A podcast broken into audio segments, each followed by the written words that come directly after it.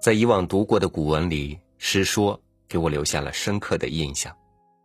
记忆里，不只有青春学习时光的温润，更有韩愈笔下的诗道这些年对自己的深深影响。先和大家分享译文，再去分享原文。这样一种方式，会不会给你另一番感受呢？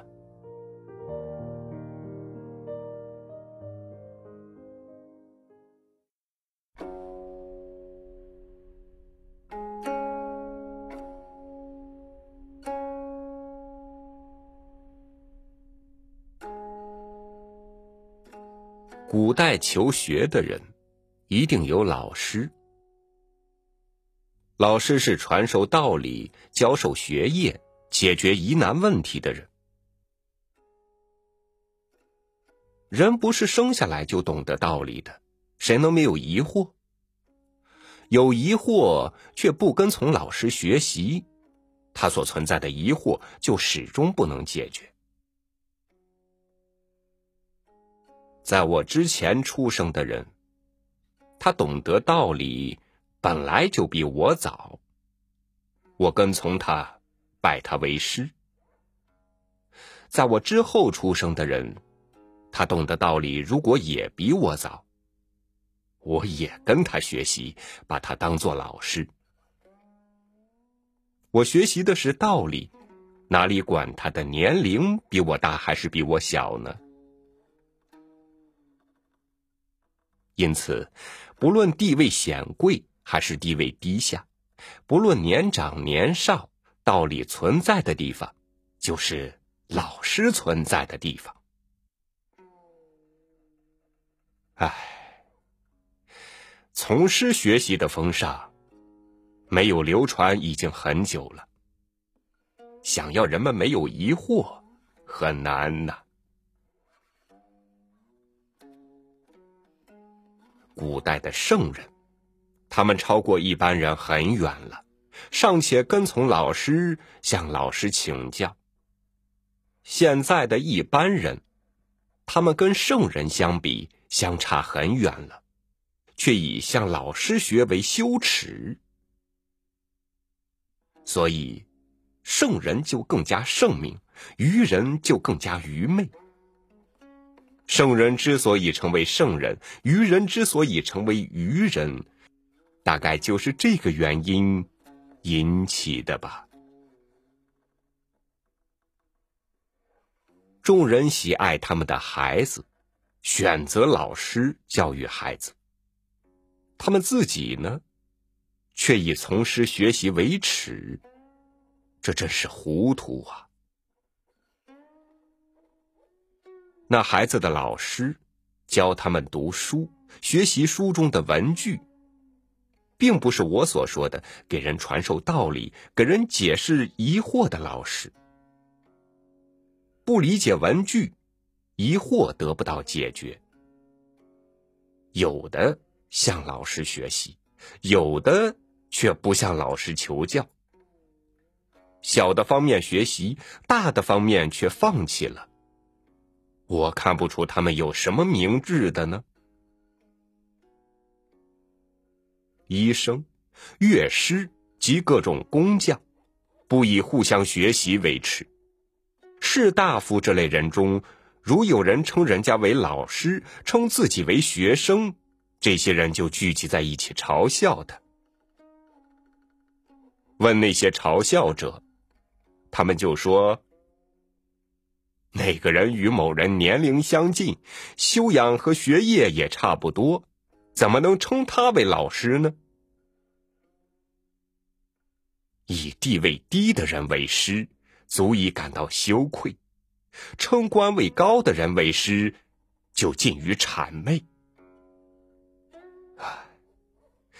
从师学习的风尚不能恢复，由此就可以知道了。医生、乐师及各种工匠、士大夫之类的人是不屑与他们为伍的。现在士大夫们的智慧反而不如他们，难道值得奇怪吗？圣人，没有固定的老师。孔子曾经以谭子、长虹、师襄、老聃为师。谭子这一类人，他们的道德才能不如孔子。孔子说：“几个人走在一起，其中就一定有我的老师。因此，学生不一定不如老师，老师也不一定比弟子强。听闻道理有先有后，学问和技艺上各有各的主攻方向。”像这样罢了。李盘，十七岁，爱好古文，六经的经文和篆文都普遍学习了，不被世俗所限制，向我学习。我赞许他能遵行古人从师学习的风尚，特别写了这篇诗说。来，赠给他。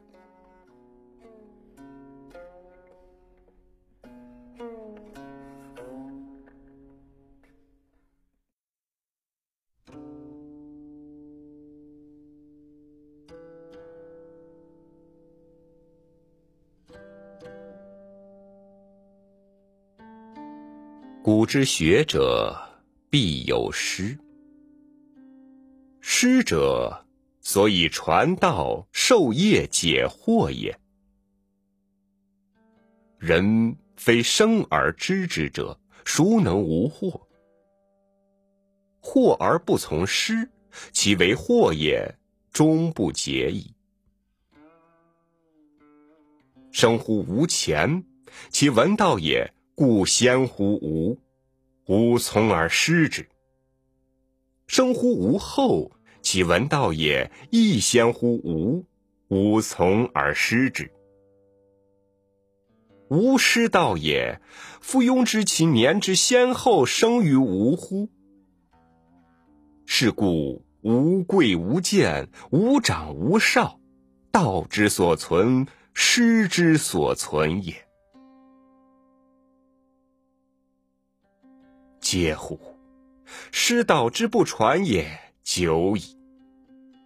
遇人之无惑也，难矣。古之圣人，其出人也远矣，犹且从师而问焉。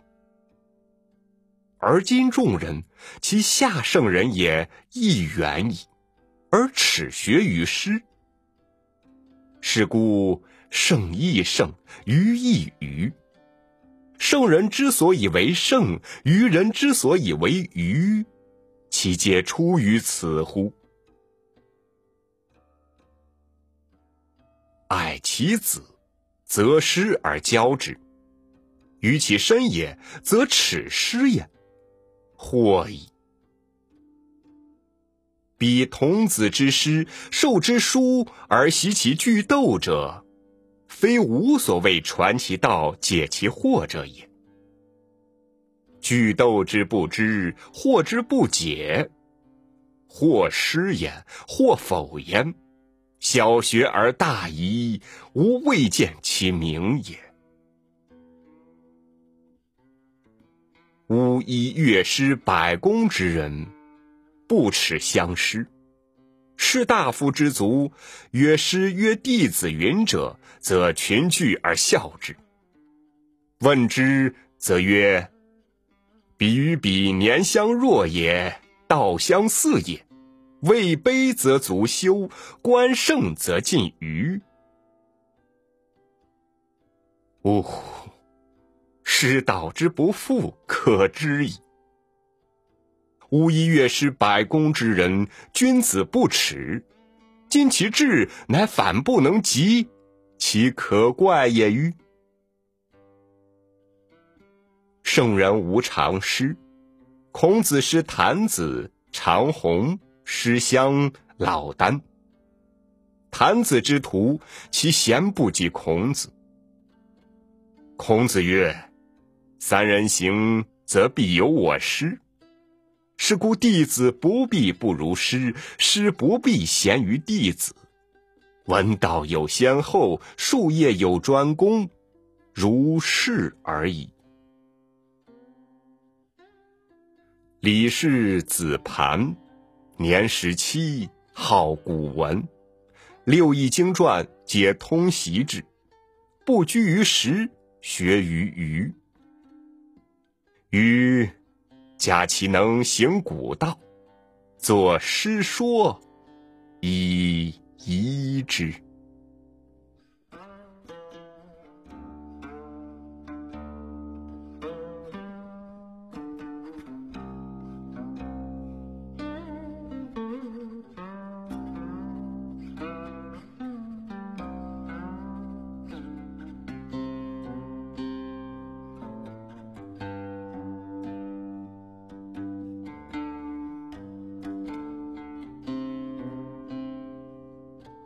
经久流传的典藏里，或许就有着大多数人需要明了的奥义。日三省吾身，三人行必有我师。人人事事都是修行。感谢您收听我的分享，欢迎您关注微信公众号“三六五读书”，收听更多主播音频。我是超宇，明天见。